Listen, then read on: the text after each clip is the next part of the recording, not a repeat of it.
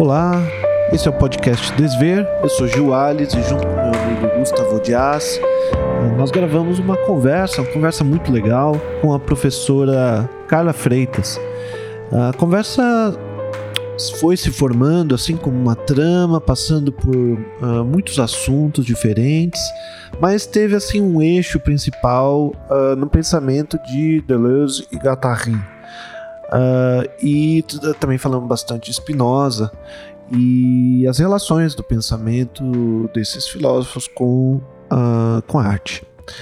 Então, assim, embora sejam duas partes, não importa muito a ordem que você vai ouvir, Uh, sinceramente, pode vir chegando, fica à vontade, para se você quiser ouvir uh, essa parte primeiro, depois ouvir a outra, ou vice-versa, uh, a gente acha que não vai fazer muita diferença.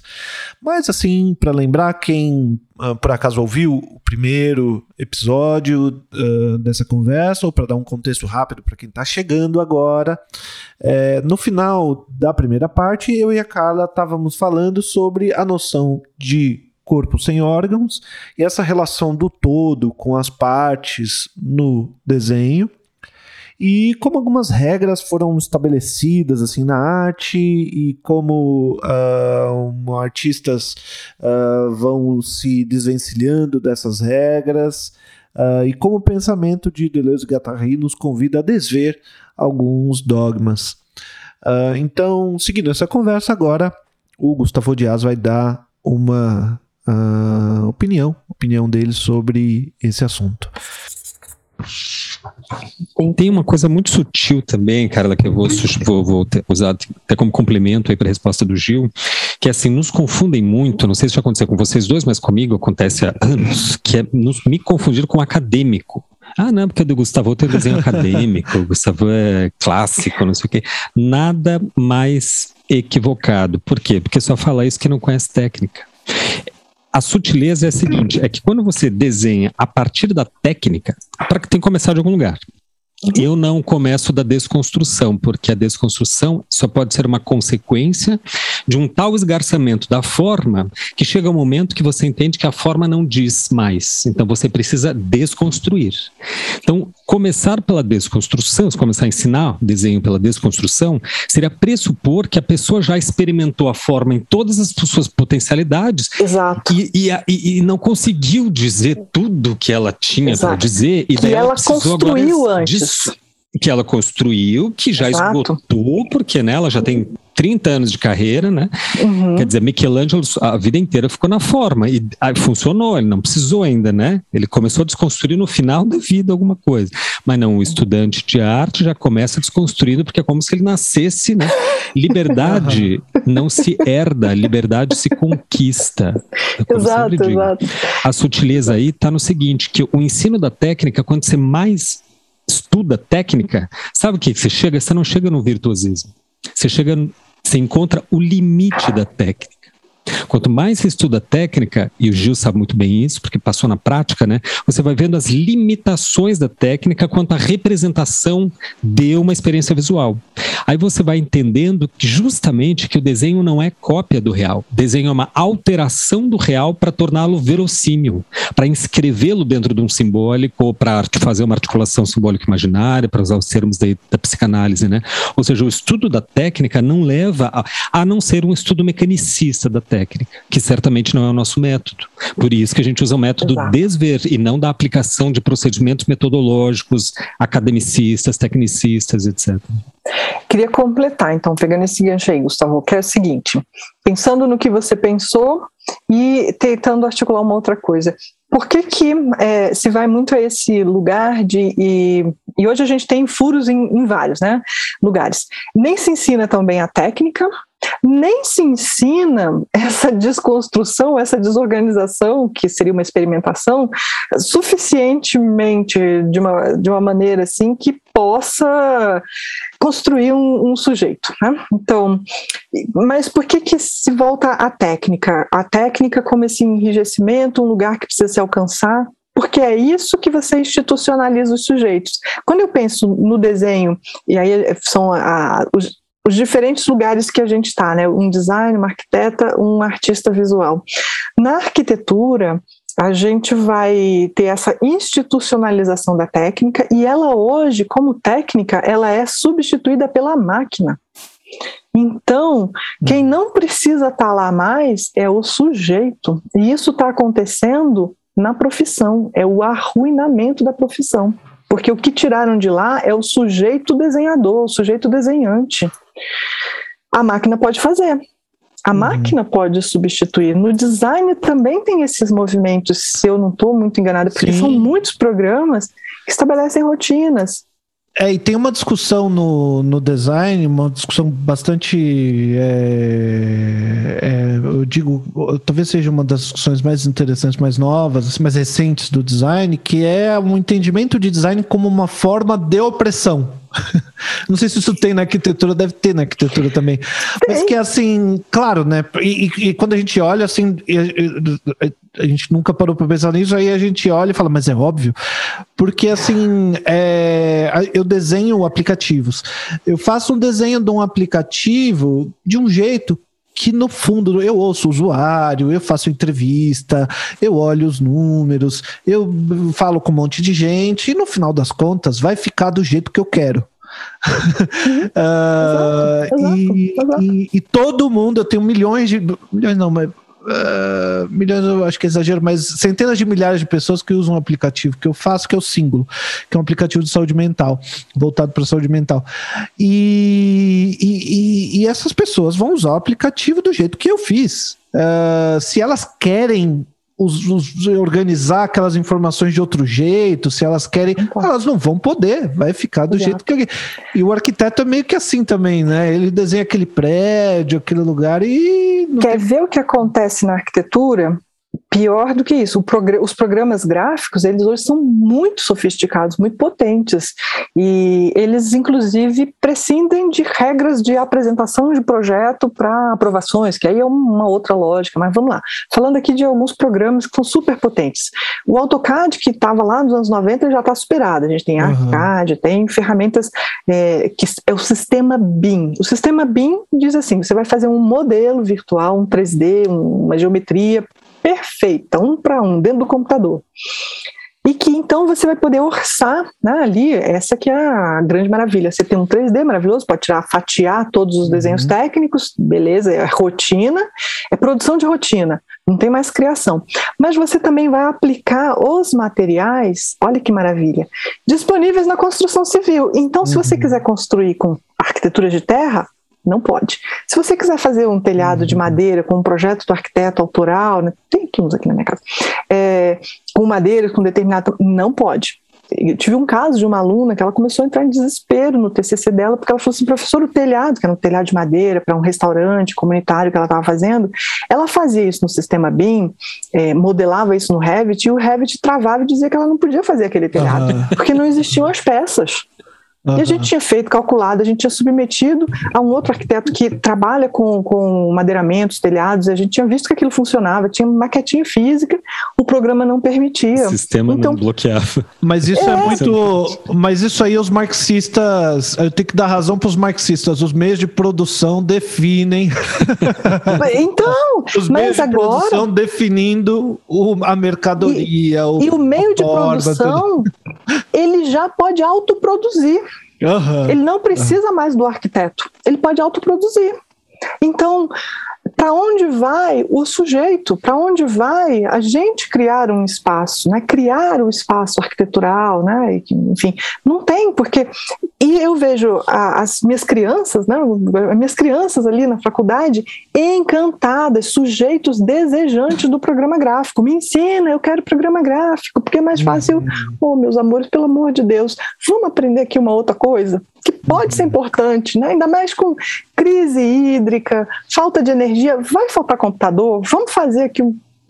Né? Porque eles acabam pensando que a arquitetura só existe a partir de um programa muito potente. Uhum. E não é bem assim, né?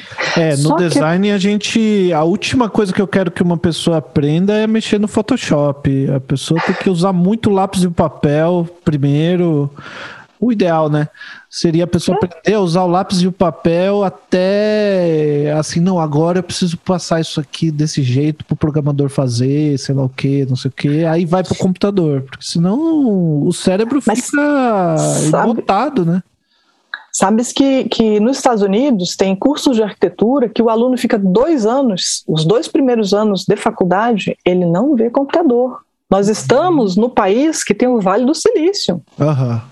Por que, que nós? É, é, e aí, assim, é uma produção de desejo para a gente voltar aqui, né? Então, existe uma produção que faz a gente desejar aquela determinada coisa. Então, é preciso desorganizar o sujeito e falar, deseja outra coisa, vamos desejar ser do sul mesmo, vamos desejar o sul global, vamos produzir um outro conhecimento. A gente precisa mesmo disso para produzir espaço? Não. A gente precisa mesmo dessas ferramentas para produzir uma vida potente? Não. Por que, que a gente está é, se submetendo a comprar programa pirata, a pagar coisas caríssimas, se na verdade é necessário para nós? Não. Então, paga para lá. Eles vão nos dar de graça se a gente disser não. Uhum. Não é? Tecnologia tem uma pergunta que dificilmente se coloca, né? Que é assim, alguém faz a tecnologia. Né? Ela parece, ela se apresenta sempre como uma, com uma neutralidade que é bastante enganosa. Primeiro que a gente tem que lembrar que assim, o Brunelleschi fez a, o domo da Santa Maria dei Fiore com um desenho em carvão, né? E, inventou, e uma técnica construtiva que ele teve que ser genial para entrelaçar tijolos em espinha de peixe e sustentar o peso da cúpula. Não, a, qual é a tecnologia que ele usou? O guindaste que ele inventou para levar os uhum. tijolos lá em cima. Então, assim, isso é desenvolvimento da inteligência, né? Então, ele não chegou e tinha um programa lá pronto para ele, dizendo, inclusive, que, que ele não poderia fazer. Ao contrário. Sim, ele, mas né, ele é bom. obrigado a pensar. E... É, mas é bom a gente lembrar que até, até chegar ele e conseguir fazer isso, teve um, uma, uma dúzia de, de outros. Algumas pessoas morreram. que caíram, né? Caiu, caiu, ah, caiu de novo. Olha, quinta vez que a gente tenta, caiu de novo. Mas, mas até que ele conseguiu conseguiu e falou: Olha, acho que tá bom, não mexe. Não Mas mexe. Eles tinham, é, eles tinham uma técnica. Isso a gente, a gente vai encontrar. A, a, gente aqui talvez não saiba, né? Mas o, o europeu sabe, porque está lá nos museus deles, né? Eles tinham uma técnica, eles faziam grandes maquetes e testavam. Uhum. E se descobriu recentemente, num restauro é, da da Santa Maria del Fiore, o lugar onde o Brunelleschi fez uma grande maquete, escala ali, né, um para 12, alguma coisa, mostrando como os tijolos iam se assentar. Ele estava educando a mão de obra dele. Né? Então, ele fazia uhum. esses testes. Não, ele, ele tinha uma forma de é, prever. Né? Uhum. Porque projeto é fazer uma previsão, uma, né? Uma, é, ele tinha uma, uma forma de prever. De, uma construção metodológica ali, de, de evidências. Não era, né? não era totalmente empírico, né? É, não, exatamente. não é porque a gente Ele substitui o... tudo isso e fica achando que né, era empírico, que era só experimentação pura, e não e o era, né? O destino disso, que foi redundar, isso é muito interessante, porque essa pesquisa, inclusive, que você disse da descoberta do, da maquete, ali, é desenvolvida por um arquiteto italiano chamado Maximo Rizzi. Procura na internet, assim, tem textos dele, tem, tem vídeos, documentários sobre essa, é, é bem interessante. Agora, o Bruno Lesca, ele teria, assim, a, como grande inovação, digamos, profissional, criado a, a concepção de projeto. Ele uhum. cria um projeto, né? Que é algo que até hoje é meio óbvio, qualquer coisa que vai fazer, você faz a porra de um projeto, né? É até demais. Mas na época não tinha, quer dizer, a, o próprio tambor da Santa Maria da Fora, eles foram construindo, né? Foram construindo. Quando ele fechou, eles disseram, porra, mas esse negócio é gigantesco, a gente não fez projeto, como é que fecha agora? É um problema, né? O, inventando a Tá. Inventando a noção de projeto, o Brunelleschi de quebra inventa a profissão do arquiteto.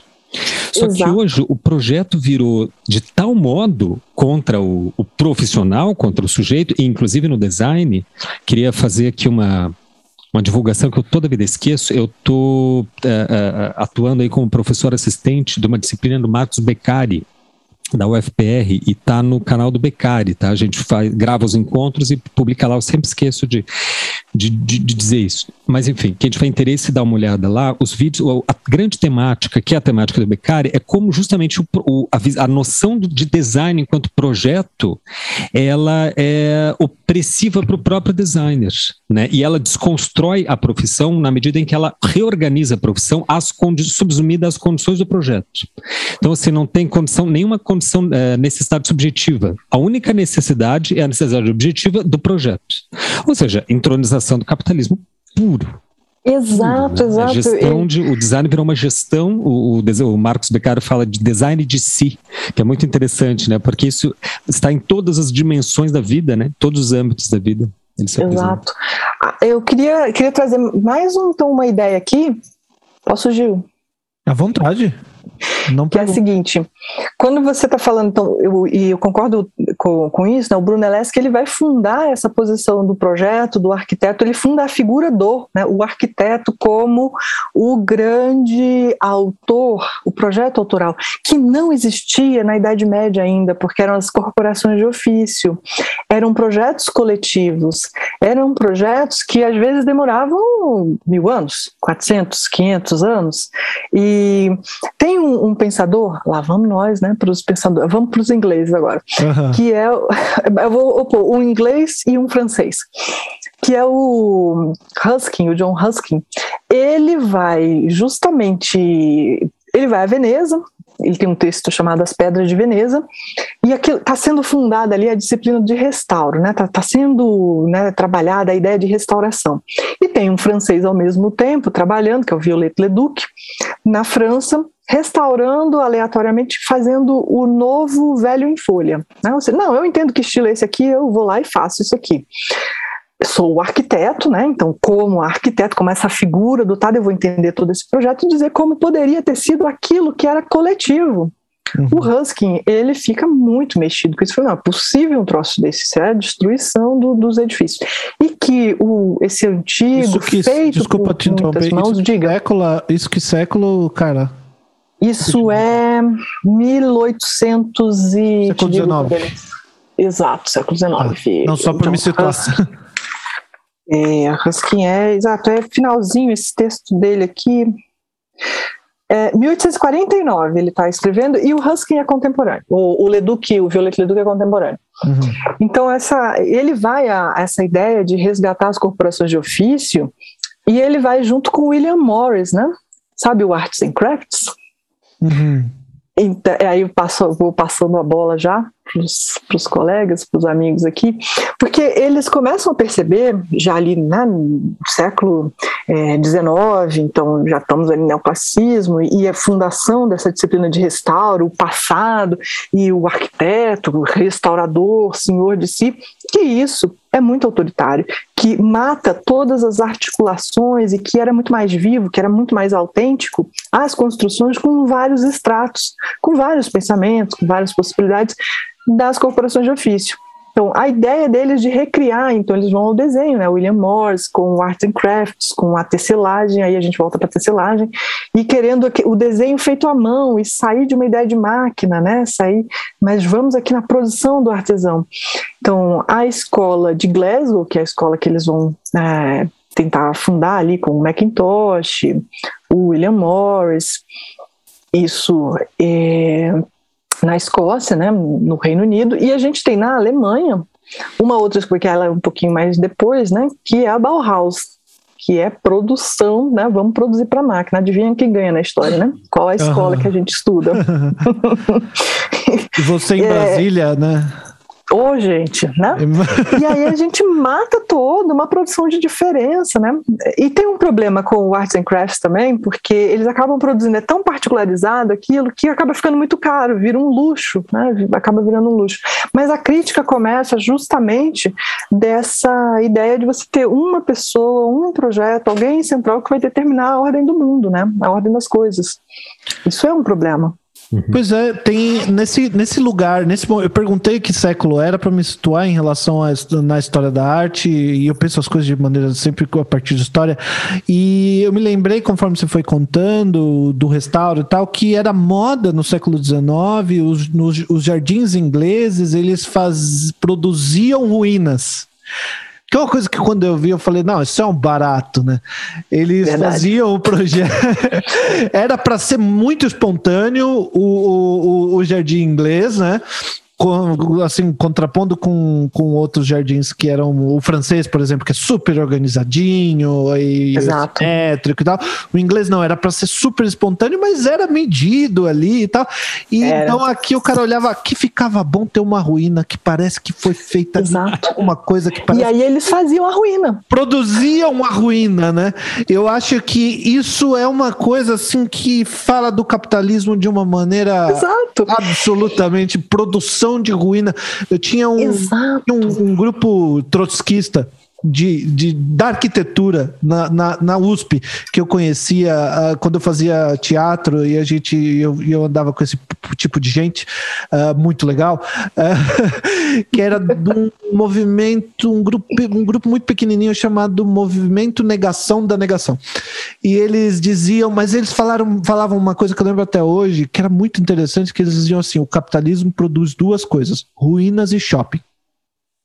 Exato e não é à toa que esses jardins eram feitos pelos industriais que tinham ascendido. Porque os jardins que você está falando antes, né, então, eu, eu conto para os meus alunos que eu vou dar assim 500 anos de história em ali 50 minutos de aula, porque é o que dá, o que nos sobrou também, que o capitalismo atravessou o ensino e tirou nossas horas aulas. Né? Então, eu uhum. preciso, às vezes, dar aula de paisagismo, situar os meninos no, no, no paisagismo, meninas e meninas, né?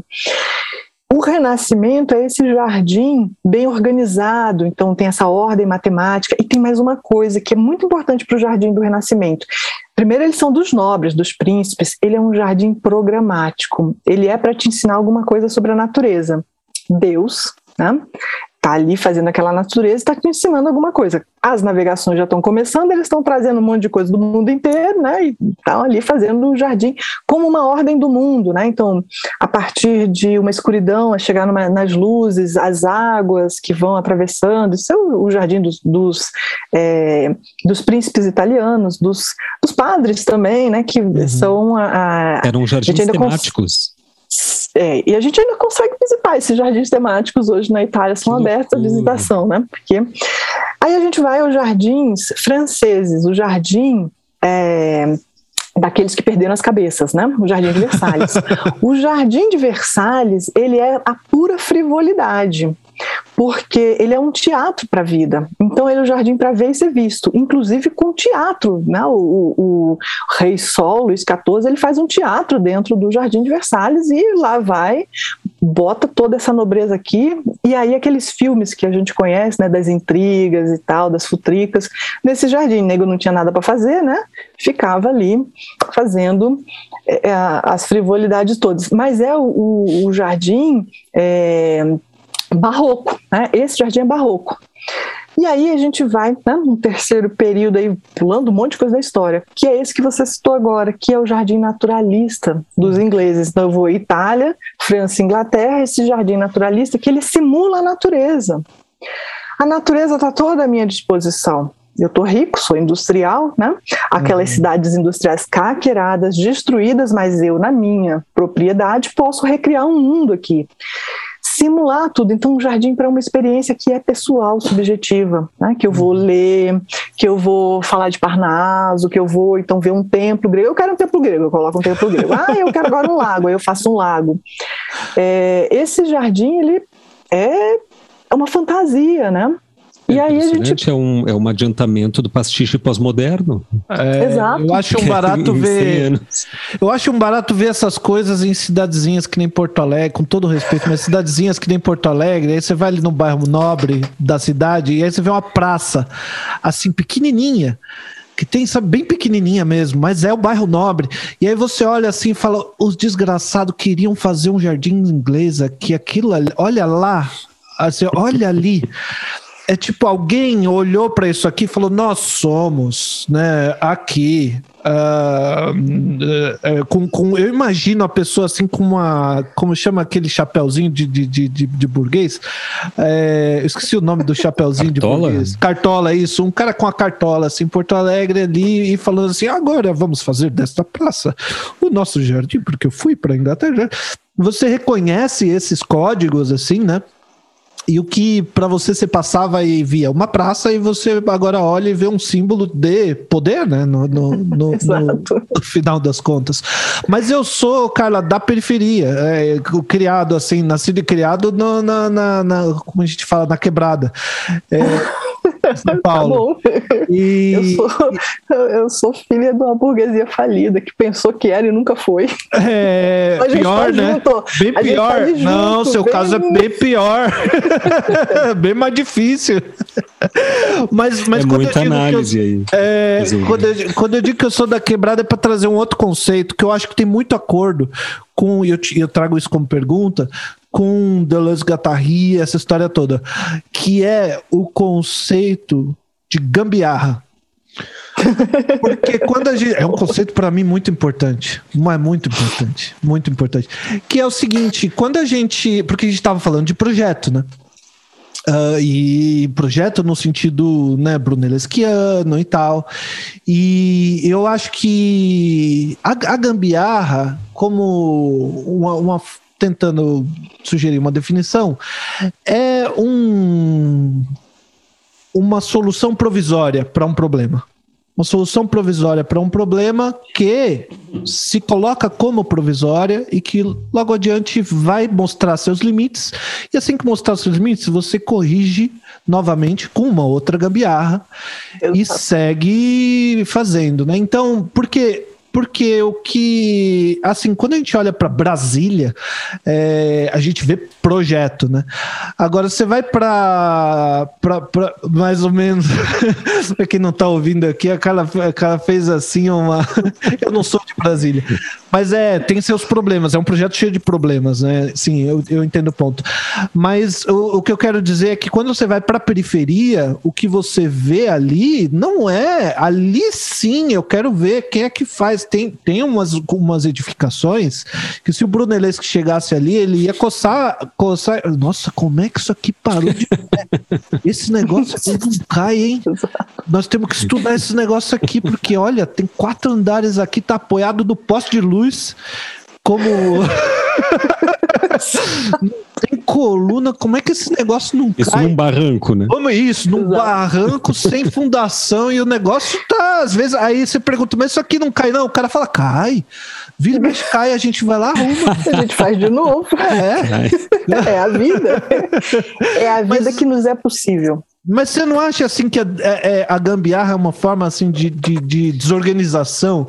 Eu adorei de terrorização. Uhum. Eu tô feliz da vida. Esse conceito eu pulei aqui. Eu, gente, a gente precisa escrever isso. Gambiarra como conceito e é um conceito produzido no Brasil. É um, é um conceito autêntico, porque ele é uma resposta para uma necessidade. Uma necessidade de um fluxo bloqueado. Ó, você não pode, não tem direito, porque eu não te deixo construir, eu não te dou dinheiro para isso. Mas a pessoa precisa viver. Ela precisa responder algumas necessidades. Então, ela vai fazer passar esse fluxo de qualquer forma. Então, a gambiarra como conceito e como um devir, né? Devir gambiarra. Vamos lá. Potência, né? Potência. Vai dar ruim, vai, mas eu vou fazer de novo, eu vou fazer de novo, eu vou fazer de novo, eu vou fazer de novo até você reparar que isso aqui não pode ser assim. Mas eu acho que a gente pode trabalhar esse conceito de gambiarra, viu? Eu pra que conceito, Para que conceito francês, né? Bricolé, gambiarra. É, a gente é, tem é uma instituição gambiarra. nacional, né? Uma instituição nacional. Porque é, gambiarra meu... é curioso, a gente pensa como um problema, né? As favelas, as construções, mas na verdade é uma solução para eles, né? Exato. O problema é desse ponto de vista, do outro na ponto minha... de vista, é uma grande solução. Desculpa, Gustavo. Na minha pesquisa mano, em História da Arte, eu, bom, eu provoquei tudo que eu podia. É, eu, eu sou muito teimoso, muito desobediente, assim, na, na, na academia. É, os professores, por sorte, os professores gostaram disso é, na banca.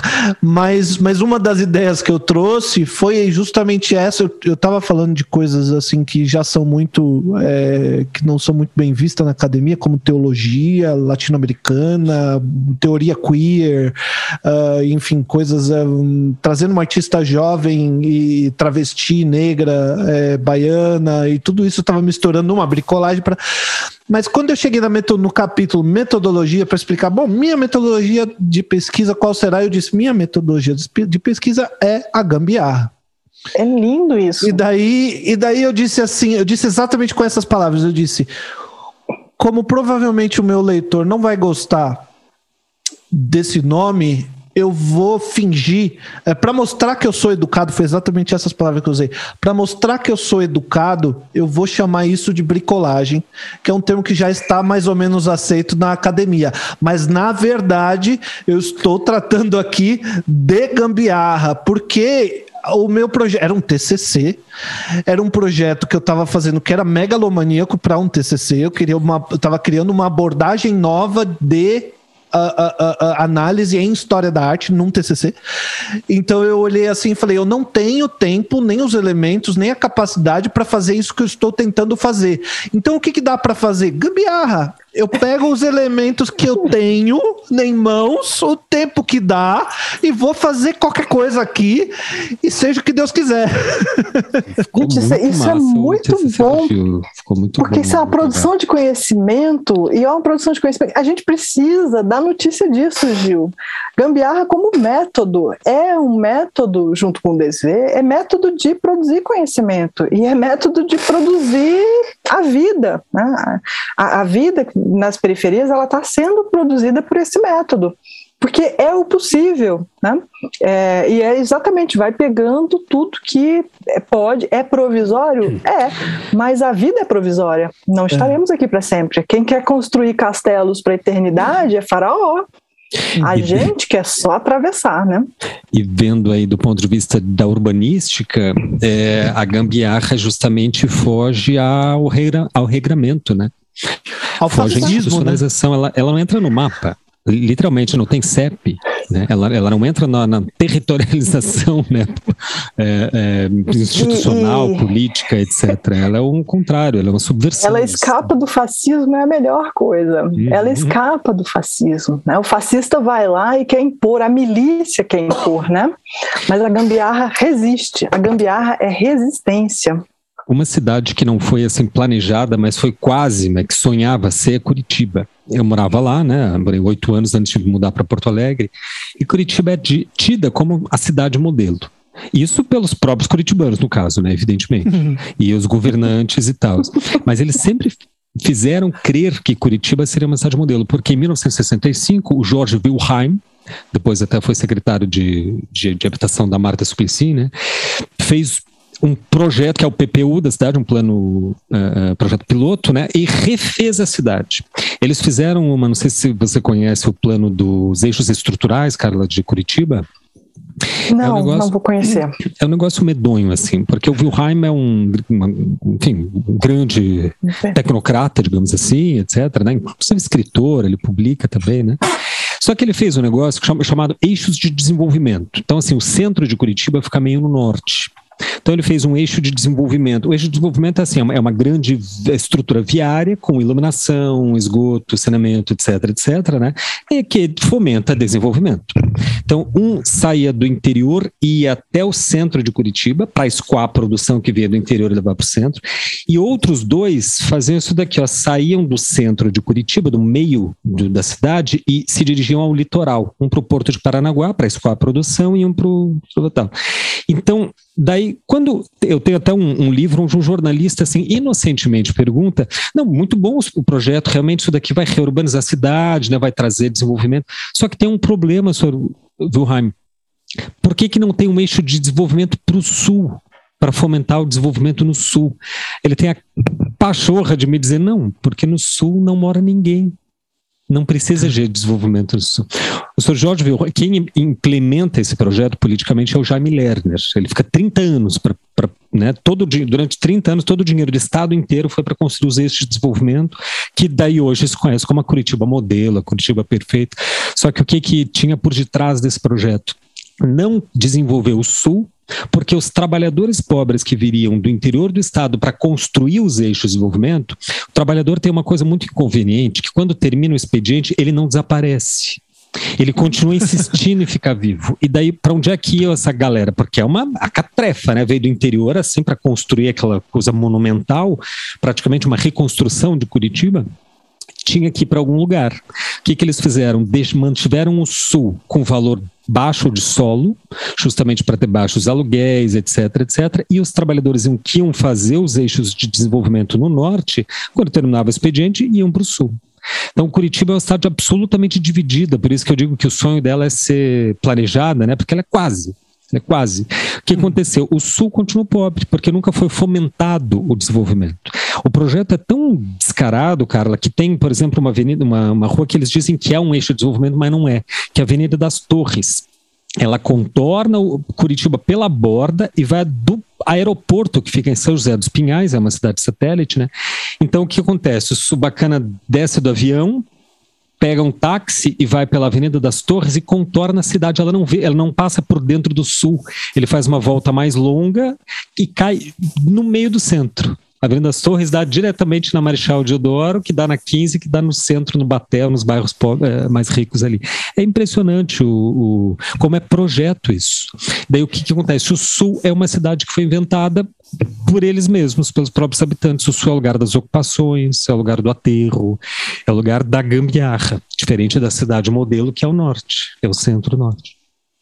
Exato, exato. E revela muito de quem somos nós, né? E como a gente ainda precisa conversar muito, né? Sobre as nossas práticas de vida.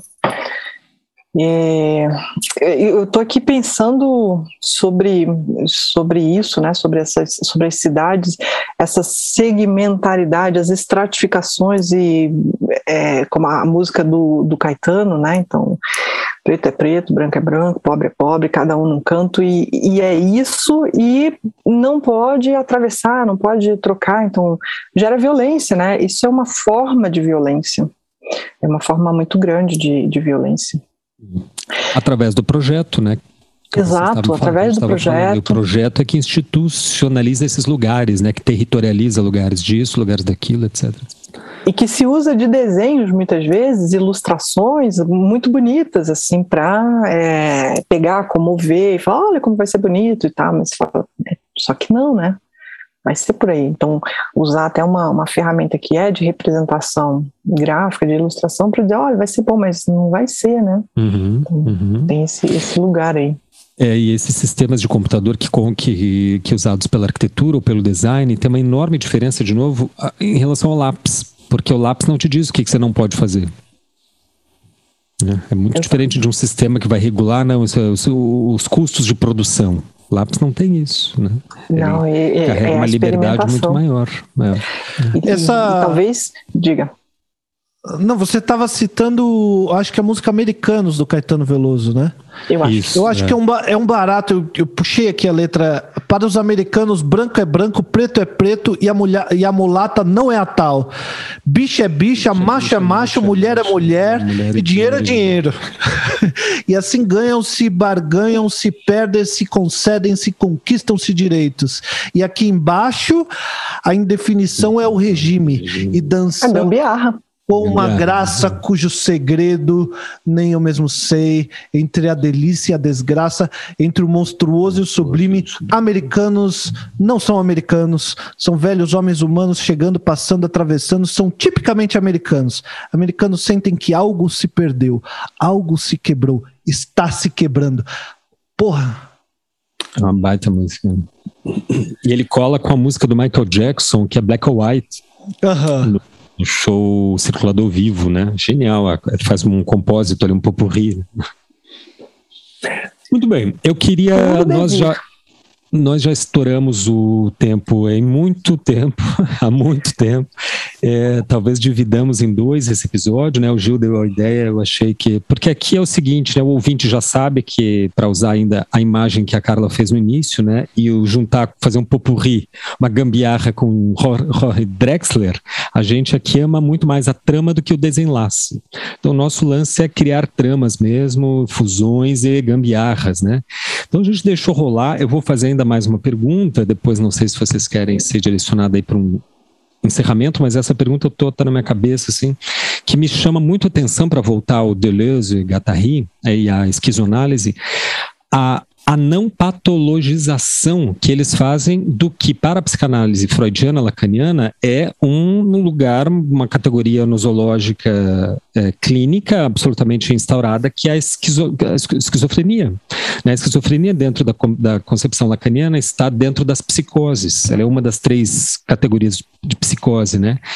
Para é, Deleuze-Guattari, a não só não é um, digamos, um transtorno assim, né, que, se, que precise ser é, é, analisado, mas o contrário, ele é uma espécie de cura para o transtorno neurótico, que é outra das categorias daí freudianas clássicas, né, que é a neurose, etc. Explica um pouco isso para gente, uh, uh, Carla. E vou tentar aqui, né? Mas como a gente faz bricolagem, a gente faz gambiarra, eu vou usar da gambiarra para explicar, tá? vou eu fazendo aqui a minha gambiarra, amei isso. Esse é o espírito. Vou usar também. E, mas sempre referenciando, né? Dando o lugar do criador. Mas olha, é, pensando aqui, o que, o, o que o, o que o, eu tô também começando a entender sobre é, esses conceitos que o Deleuze e o Guattari criam, né? E aí resgatando a conversa que a gente estava tendo no início, isso está ali na efervescência do maio de 68 e 72 eles criam então o, o texto antiédipo. Eles mesmos depois mais tarde eles vão falar assim que o antiédipo é falsamente um sucesso retumbante enquanto mil platôs é também falsa, falsamente um fracasso retumbante. Porque no Mil Platôs, eles vão tentar voltar em alguns conceitos que eles lançam lá no Antied para explicar melhor, para tornar um pouco mais palatável. E aí vai surgir o conceito de rizoma, de devir, eles voltam no corpo sem órgão para tentar explicar isso melhor, e eles já não usam mais a esquizoanálise, o esquizo. E, eles são tão assim, não, tá, tava todo mundo né, falando de esquizo, de esquizofrênico, e eles falam, não, mas agora a gente está em outro lugar, agora a gente está em mil platôs, agora a gente quer platô, agora a gente quer território, desterritorializar, mas e o esquizofrênico, o esquizo... Não, já foi, a gente está pensando outra coisa aqui. Então, esse é o, o devir que eles, que eles vão é, pensando. Aí, ele, eles tentam, então, estabelecer no antiédipo uma ideia de oposição entre o capitalismo como uma produção e uma produção de desejo que nos condiciona a uma a um lugar de escravos, a um lugar que a gente não tem escolha, a gente é determinado, então é uma subjetividade determinada. O capitalismo é essa que, que atravessa o mundo inteiro, né? É, todo mundo vive sobre esse regime e, e esse regime está produzindo as subjetividades, está produzindo a nossa maneira de ser. E na maneira de ser que está sendo produzida, a gente precisa do lugar do pai, da mãe, funcionando muito bem, o lugar do pai que trabalha, da mãe que fica em casa. Ou, se furar, a mãe pode até sair para trabalhar. Porque o capitalismo, ele é uma máquina muito, muito versátil esperta. Ela se ajusta, ela captura todos os fluxos que eles vão falando, todas essas. É, todas as tentativas né, de produção de corpo sem órgão, que seria assim, um fluxo novo, uma linha de fuga, a máquina capitalista captura de volta. Ela reterritorializa para fazer funcionar para ela. Então ela é um monstro, né? É, e aí eles fazem essa oposição. O capitalismo é isso, e que vai produzir essas neuroses, o paranoico, enfim, vai produzir essas pessoas normatizadas. O que, que pode furar isso? O esquizofrênico, porque ele não se enquadra nunca. Ele é o que vaza, ele é o que sai, ele é o que não consegue, ele sempre fura, ele sempre vaza. Então, o esquizofrênico, essa imagem do esquizo, é a imagem da linha de fuga. É aquele. Porque, veja, até mesmo né, a gente aqui escravizado por nossos trabalhos, por essa condição que a gente tem hoje né, de precariedade do, dos trabalhos, é, sempre tem alguma coisa nossa que tenta escapar. E tenta escapar, mas ela é imediatamente reabsorvida por uma máquina. Nada como todas as ferramentas que a gente tem hoje, Instagram, Facebook, que são ferramentas para reterritorializar um monte de subjetividade que tentam escapar. Então, talvez a lógica seja sair desse lugar né, e para outro, porque o mundo sempre existiu sem isso. Então, a ideia dessa, dessa da, do esquizo, ela é uma ideia conceitual. E é a ideia de que depois eles vão trabalhar com o devir, né, de estar em movimento, de poder, é, estando em movimento, criar uma coisa nova. Desarticulando, e aí é, eu vou fazer uma citação que é bem tosquinha aqui, mas eu sei que o Gil é ágil ali no, nas pesquisas, é do Guimarães Rosa, e foi a, a minha orientadora, a professora Ondina, que uma vez citou a gente conversando sobre isso, né? É, que o Guimarães Rosa vai falar sobre esse desorganizando que a gente vai organiza, reorganizando a vida, né? a gente vai fazendo a vida se reorganizar. Eu não sei se. Não, não estou com ela aqui para citar ela certinha, mas é isso. O Guimarães Rosa tem esse comentário dessa, desse lugar de desorganiza, dá um pouco de, de, né, de caos na coisa, uhum. porque é o caos que cria o universo, né? Entendi. Deixa o caos passar uhum. para reorganizar diferente lá na frente. Não é para ficar desorganizado sempre, é para produzir uma outra coisa, para ir num Entendi. outro lugar e sair da captura que nos escraviza. É por aí que vai Entendi. essa. Não, é uma ideia muito, é uma ideia muito louca, né, cara? Literalmente, oh. porque já, eu me lembro de já ter assim me surpreendido muito quando você começa a estudar psicanálise e eles dizem assim: primeira coisa que você entende é que não existe loucura, que o que existem são lugares na linguagem. Então não é que o psicótico esquizoide é louco, não é que o paranoide é louco, não, é que está num lugar de linguagem, ou ele está no lugar de psicose, de neurose e tal. Já é uma ideia revolucionária, né? Dizer assim que, por um acaso, temos mais neuróticos no mundo, então ele funciona como uma certa normalidade porque se, se integram melhor ao sistema. E no caso, o capitalismo, não é outro sistema, é o capitalismo. Porque ele e precisa é produzir o neurótico. Porque o neurótico, é o neurótico que, que produz. toca o sistema. É, o esquizo produz. não, o esquizo, faz, o esquizo fura o sistema. Tanto que os psicóticos, que é os esquizoides, paranoides, etc., era assim, era o calo do, do, do no sapato do Lacan, de todo mundo. Lacan morre tentando explicar, desenhando nós e nós para tentar explicar né, a, a, psicose, etc. Quer dizer, a ideia a concepção lacaniana já é louca. Essa concepção do, do, do Deleuze é muito, é muito avançado, assim, né? É uma coisa muito radical mesmo. Muito interessante. É. Por isso que eu sempre tive dificuldade de entender. A gente, a gente pode Mas... pensar, diga.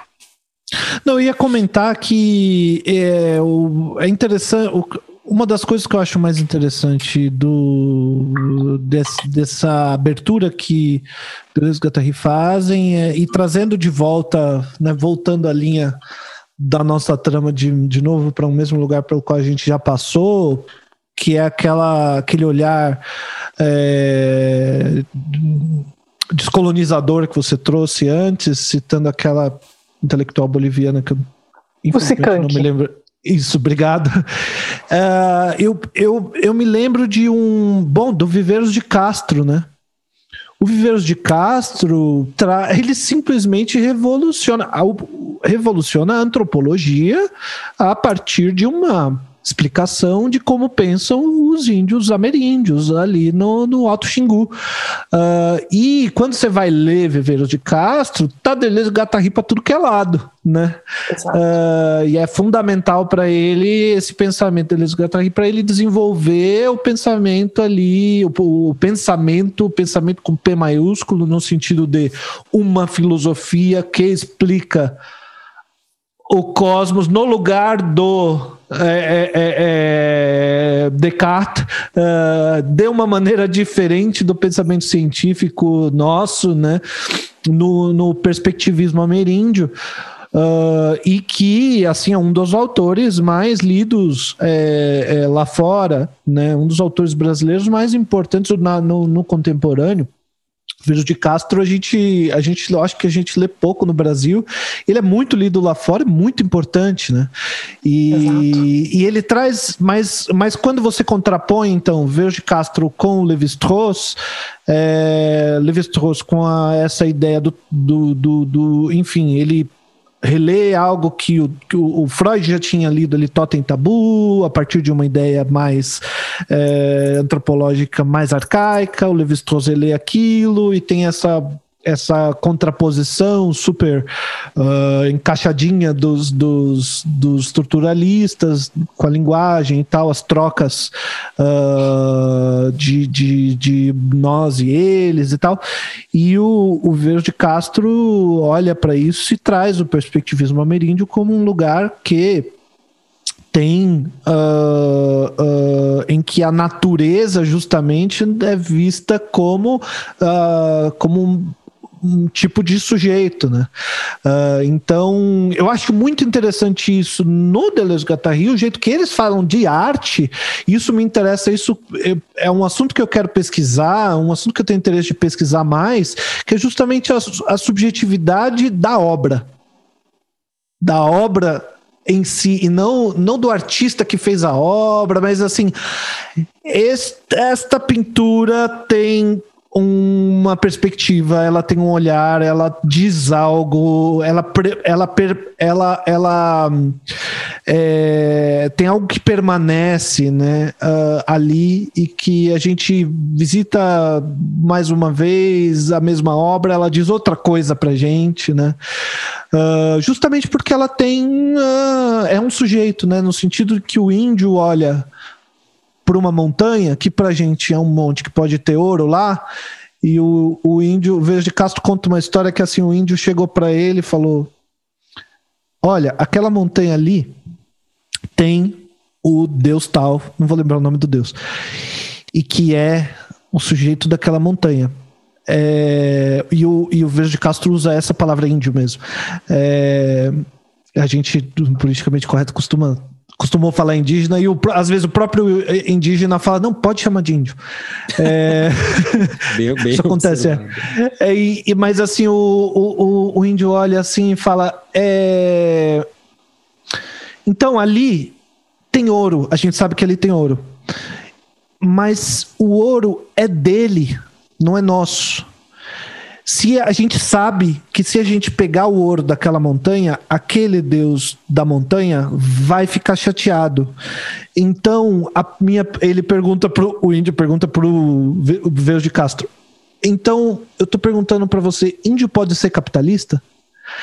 E aí o Veus de Castro, como qualquer bom antropólogo, fala: "Não faço a menor ideia, meu amigo. Eu é que pergunto para você." e fica sem resposta, né? Então, você estava falando aí, eu me lembrei do Ayrton Krenar, né, que pensador uhum. indígena, e ele conta uma história dessa relação que ele tem com a montanha e com o rio, né? Ele conta isso, que a montanha fala com ele, ele fala com a montanha, a montanha diz como é que está o dia e que o rio é a mesma coisa. Ele tem muito esse, esse lugar. Ah, e para fazer a, a costura aqui, né? Então, é, a Sueli Ronick, que dialoga muito com o Krenar e acaba também trazendo muito dos conceitos que é, da língua guarani, é, da visão de mundo, que é uma visão de mundo que vai alcançar, vai relacionar, e acho que a Sueli põe, põe isso para conversar, vai se relacionar com essa visão espinosana, né, de que o Deus é a natureza e que tudo é continuidade. Está no mundo é uma continuidade, não existe eu e o outro. Só existe eu para o outro. Então, porque a gente vê o eu e a alteridade. Né? Sou eu e tenho o outro, tem alteridade. Mas no pensamento dos povos tradicionais, não tem isso. Tem uma continuidade.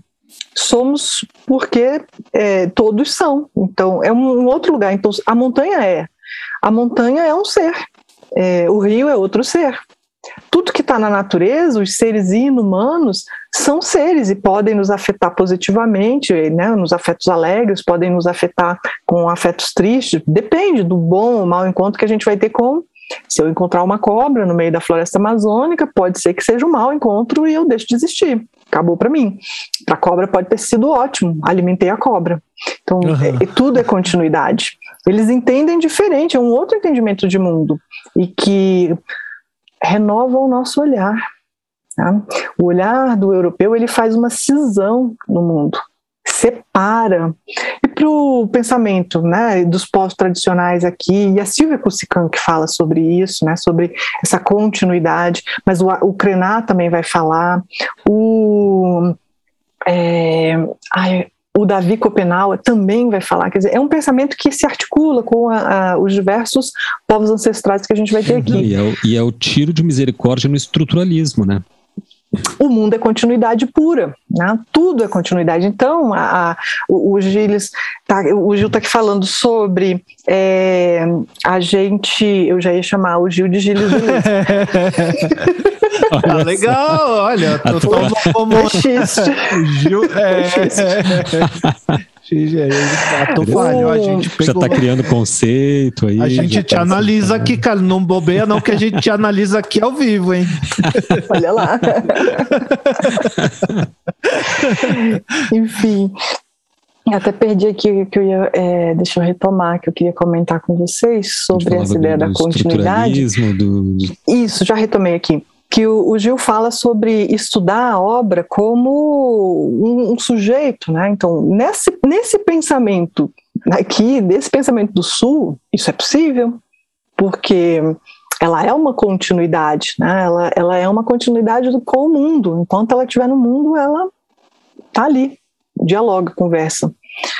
É, é uma outra visão, né? E nesse sentido, é, eu fico fura com o Uhum, eu fico impressionado o quanto que é difícil e o, o pensamento ameríndio, com o Verde Castro, é, trazendo uma ideia é, animista de mundo, acaba tirando esse Deus grandão um pouco da conversa, né? Porque esses deuses ali são sujeitos que, na verdade, é humano, né? É um, um outro tipo de humano, né? A gente que está traduzindo como Deus. Mas me parece que a diferença, a, a treta real, e, e não é entre Deleuze-Guattari e Lacan, é entre é, é, é mais entre Spinoza e Hegel, assim, Talvez. No, fundo, né? Isso. E, é, e a questão é que, é que meu tema, o tema que eu gosto da mesmo é teologia. E, e, e o para Spinoza, Deus é assim uma substância causa de si mesma, né, eterna, Isso. infinita e causa de tudo mais. Uh, e e, e, ele causa, sendo causa de si mesmo, ele causa tudo mais, e o, o, o, o, humano é assim, tem corpo e mente, mas tem uma substância anterior a essa divisão corpo-mente, por isso evita-se lá nos pós-estruturalistas, evita-se esses binarismos, e daí a gente vai né, para toda essa confusão. Uh, enquanto no, no Hegel nós temos a dialética fazendo essas oposições o tempo todo, e a oposição mais, mais importante, uh, me parece, que, e que, claro, uh, quando a gente estuda isso na USP, nesses lugares, na academia no Brasil, toda essa história sobre Deus é jogada fora, porque não interessa. enquanto na Europa Uh, realmente uh, ainda é um assunto importante olhar essas questões. Uh, para fechar parênteses. Para o Hegel, a questão. Você tem Deus e a natureza, justamente, né?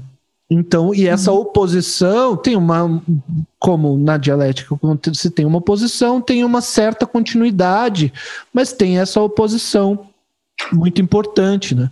Então, uh, quando a gente traz isso para a arte, a partir de Hegel, você tem o artista como uh, a gente falou isso, no, acho que num episódio que falava do Domingo da Vida, é, um episódio, o artista como alguém que pinta a natureza porque ela é, rebate uma forma de falar sobre Deus. Eu não preciso falar sobre Deus, na verdade. Eu posso falar só sobre a natureza, porque eu já estou falando sobre Deus que criou a natureza.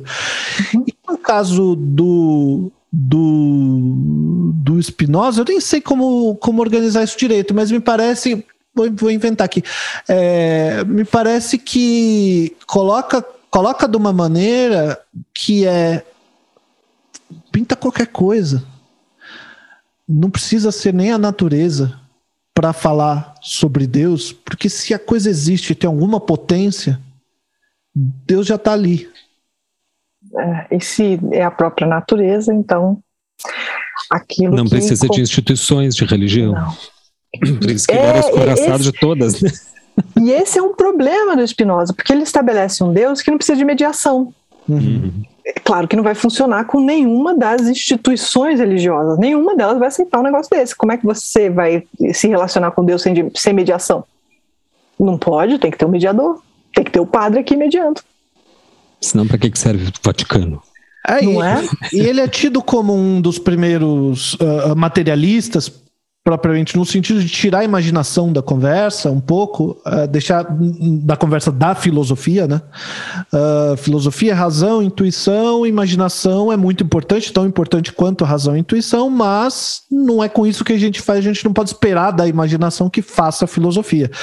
Uh, é. Porque ele é o primeiro conhecimento imediato, você precisa da razão para trabalhar. Então, é, é ela que vai dar essa, essa articulação.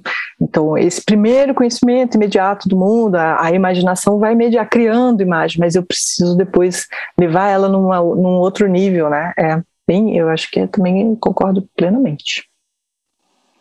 E daí, a partir disso, é que ele. Uh, é, é, a gente olha para essa noção dele de, de filosofia como um lugar que se faz com a ideia adequada, né, que é causa causada pelo intelecto e a gente tem a imaginação como algo que é tão importante quanto, mas que está ali separada. E, e eu acho que uh, ensaiando que uma, uma, uma resposta para essa questão tem uma proximidade, talvez, com essa noção de imaginação no Spinoza e com a noção de criação, criatividade, o, o, o a recriar e, e, essa noção muito forte de cria, criação no Deleuze Guattari, né? Como uma, uma ação política propriamente dita, uhum. Ligada a essa ideia de desterritorializar, desfazer os lugares que estão muito fixos e, e, e desarticular algumas essas máquinas de é, potências tristes, né? De afetos tristes. É, eu, eu, eu acho que a gente ainda pode articular assim, por ser um lugar de produção desejante, que eles começam, é, é um desejo produtor é, dessa, dessa loja, desse conhecimento, produtor de algo, né? Então, esse desejo que produz algo, que põe em movimento. Então, eles estão entendendo dessa forma, eles estão buscando isso lá no Spinoza. Eu acho que eu acrescentaria também que para ele, Spinoza, essa imaginação, ela está aí carregada da ideia de afeto, né? carregada dessa ideia de conhecer, perceber o mundo, ser afetado pelo mundo, né? de se deixar afetar pelo mundo. E aí, claro, né? você vai fazendo as separações. Isso aqui se adequa ao meu corpo, não se adequa ao meu corpo, vai compor comigo, não vai compor. E você vai, então, conhecendo o mundo, é um primeiro momento de conhecimento, mas ela vai depois sendo atravessada pela própria razão, né? E ele não, não vai separar, né? Corpo e mente não, não são separados. Corpo e mente uhum. é uma uhum. continuidade. E sendo uma continuidade, olha, é, tem essa sacada aqui, né? Sendo uma continuidade, é, o meu corpo e a minha mente, a minha mente, que vai produzir aqui uma ideia, é só a minha, é singular já não, não é de um outro. Então, a razão vai sempre produzir ideias, a minha razão, a razão que eu estou trabalhando aqui, né, ela vai sempre produzir ideias singulares. A do Gil é uma, a do Gustavo é outra, e a gente pode dialogar, mas elas são singulares. Né? Então, nesse sentido, ele vai a uma ideia de que é, a gente, a razão, ela, ela é mediadora de conhecimento, mas não, não é determinante, né? não é determinadora de alguma coisa. Legal. Carla, a gente está chegando, precisamos chegar aqui no final, é uma pena. Um dia a gente chega no final. Porque tem que terminar, né? Esse é o problema aqui do podcast, as plataformas elas exigem que se termine. É, aí eu acho que eu vou, a gente tinha comentado assim de você falar um pouco do seu doutorado, mas eu vou pedir que você faça assim um, um encerramento, uma fala de encerramento, diga o que você quis, queria falar e não deu tempo de falar, não, não, não deu ensejo. Fique à vontade se quiser comentar sobre o, sobre o tema de doutorado, que também parece bem interessante, tem acho que tudo a ver né, com, a, com o nosso papo aqui. Se puder, de repente, quiser, ou falar mais alguma coisa, daí a gente encerra depois disso. Pode ser? Pode ser, pode ser. Bom, o, antes da gente começar, o, o Gil tinha perguntado né, sobre uhum. o, o, trabalho lá no doutoramento e o, o texto, né, o tema, né, o, o, título. Então eu vou começar pelo título, porque ele já tem assim uma brincadeira e pode ele também ser. Eu não sei se uma gambiarra ou se foi mesmo uma uhum. colagem uhum. sobre outra, né? Tal, talvez não. Mas é, a ideia inicial do, do trabalho de doutoramento como uma professora que vem né, de um lugar ali da arquitetura, do urbanismo e que já dei muitas aulas de desenho, dou aulas de desenho, é, era estudar esse desenho, estudar a, essa condição de uma disciplina que está desaparecendo no mundo, né? Ela está tá desaparecendo nessas máquinas uhum. produtoras aí de uhum. arquitetos, né? Que são as instituições de ensino, ela está desaparecendo. E aí fui à psicologia. Eu não queria voltar à arquitetura porque eu achava que na arquitetura estava é, pequena aquela roupagem ali para mim, porque para fazer o doutoramento eu tinha que ir na Universidade de Brasília, onde eu também me formei, mas eu achava que ali eu não encontro, sabe quando você não encontra ali, que, com quem você vai dialogar? Você fala, acho que não vai, não vai ser possível. E foi mesmo por conversas, encontros assim, alguém me falou, na própria Universidade Católica tem um, um mestrado, doutoramento na psicologia, muito bem conceituado, e aí eu fui lá para ver, né, vamos ver aqui, talvez psicologia, né, e, e tentar entender o desenho a partir, né, de, de é, da psique, não sabia nada ainda. Cheguei lá, fiz uma, uma disciplina como aluna especial e fui gostando do, do que estava ali me, sendo me apresentado, alguns métodos e tal. Eu, oh, nossa, aqui é bem legal, olha que legal e tal. E eles vão em um lugar, as professoras ali na, na psicologia na católica, na pós, elas iam ali num lugar que eu nem de longe encontrava na Universidade de Brasília. Eu fiquei bem admirado. Falei, vou, e é, vendo quem poderia orientar e tal, me, me indicaram, me ofereceram, falaram, você vai orientar com a professora Ondina Pena Pereira, a Ondina é filósofa, ela é antropóloga e ela não é psicóloga. então ela tem uma leitura, assim, ela tem uma leitura do Foucault, ela tem uma leitura do Baudrillard, ela tem leitura, assim, a carga teórica da Ondina é, assim, fantástica. E a gente começou a conversar e tal, e, e, vendo quais caminhos que poderiam ser isso, e foi saindo. Né? Então, primeiro a ideia de verificar nos próprios alunos. Tinha, tinha uma questão de projeto, sempre tem, né? Quando a gente está fazendo, fazendo um, um trabalho esse mestrado, outro, tem uma questão de projeto. Qual era a questão, então? A questão era eu percebia, naquele momento não conseguia processar, eu percebia que os meus estudantes, eles chegavam, tinham dois, dois grandes lugares, assim, né? Um lugar daquele que dizia, eu sei tudo, não precisa me ensinar nada e pode deixar que eu mando bem, uhum. e o outro lugar daquele, eu não sei nada, não se preocupe comigo, só me deixa passar aqui que eu não vou te incomodar. Uhum. Tinha esses dois lugares. No meio disso ficava eu. Eu falei, bom, então tem um problema aqui, porque não vai ter linguagem, nem eu vou ensinar nada, nem eles vão aprender nada, a gente vai ficar fingindo que a gente fez alguma coisa. Aliás, esse é o, é o mundo brasileiro, né? A gente finge que está fazendo ali algumas coisas. Então, essa era a questão. Aí foi ganhando a forma acadêmica sobre um estudo da produção de subjetividade no aprender, ensinar ou no se apropriar de técnicas de desenho. Então, como é, é possível a esse estudante se subjetivar? Fora de uma lógica que a gente falou bastante, né, da produção maquínica do capitalismo. Fora dessa lógica de eu tenho que produzir dentro de um programa gráfico chamado Revit, ArchiCAD, isso aquilo para né, produzir para a máquina, né, para o sistema. Mas não, eu posso produzir espaço, conhecimento e aprendi com o professor Gustavo poéticas, né? Vou levar depois isso para as disciplinas. Ter uma poética própria de espaço, enfim, isso acabou sendo é, o mote de pesquisa. Qual método? Né? Vou encerrar que eu acabo falando mais que, que tudo, né?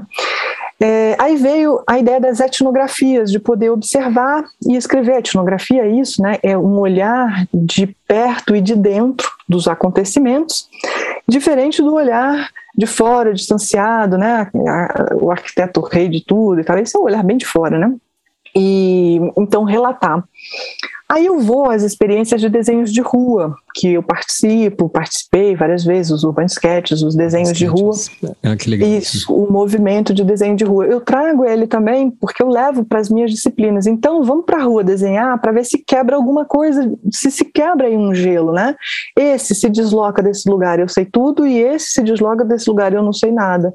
E vamos ver o que que troca. Uhum funcionou. Enquanto a gente não teve pandemia, isso foi funcionando, eu fui fazendo as anotações, e o, o método, então, é etnografia. Só que estar na rua desenhando, a partir dessa ideia do desenho urbano, do desenho de rua, é fazer também uma etnografia da rua. Né? Então, nesse momento que eu percebi, fiz esse trocadilho. De, a etnografia, nesse sentido de desenhar, desenhar a rua, desenhar o acontecimento, desenhar o que os alunos estão fazendo, é uma etnodesenhografia. Aí foi onde eu cheguei nesse, nesse nome provisório ainda, assim, exploração, puro devir, né? E algumas categorias que já foram identificadas no campo, que é a etnografia, então foi o meu campo, né, observando os alunos. E na pandemia, ele teve que fazer uma transformação, isso foi agora uma cartografia, ou seja, registrar esses processos já etnografados. Então, o trabalho está nesse pé, está já chegando né, nos finalmente, como o podcast aqui, né, que a gente precisa fechar, vou fechar também. É, estamos chegando no, nos finais com algumas categorias, por exemplo, a categoria do devir desenhador, a pessoa que entra em movimento de se tornar um, um desenhador, e a categoria da troca, do potlat, que é a troca simbólica de desenhos, de você poder trocar um desenho com, uma, com, com outro na rua ali, os alunos também poderem trocar, e, e isso sair de um sistema capitalístico de produção. Né? Então tem essas duas categorias e tem já uma amarração para o final.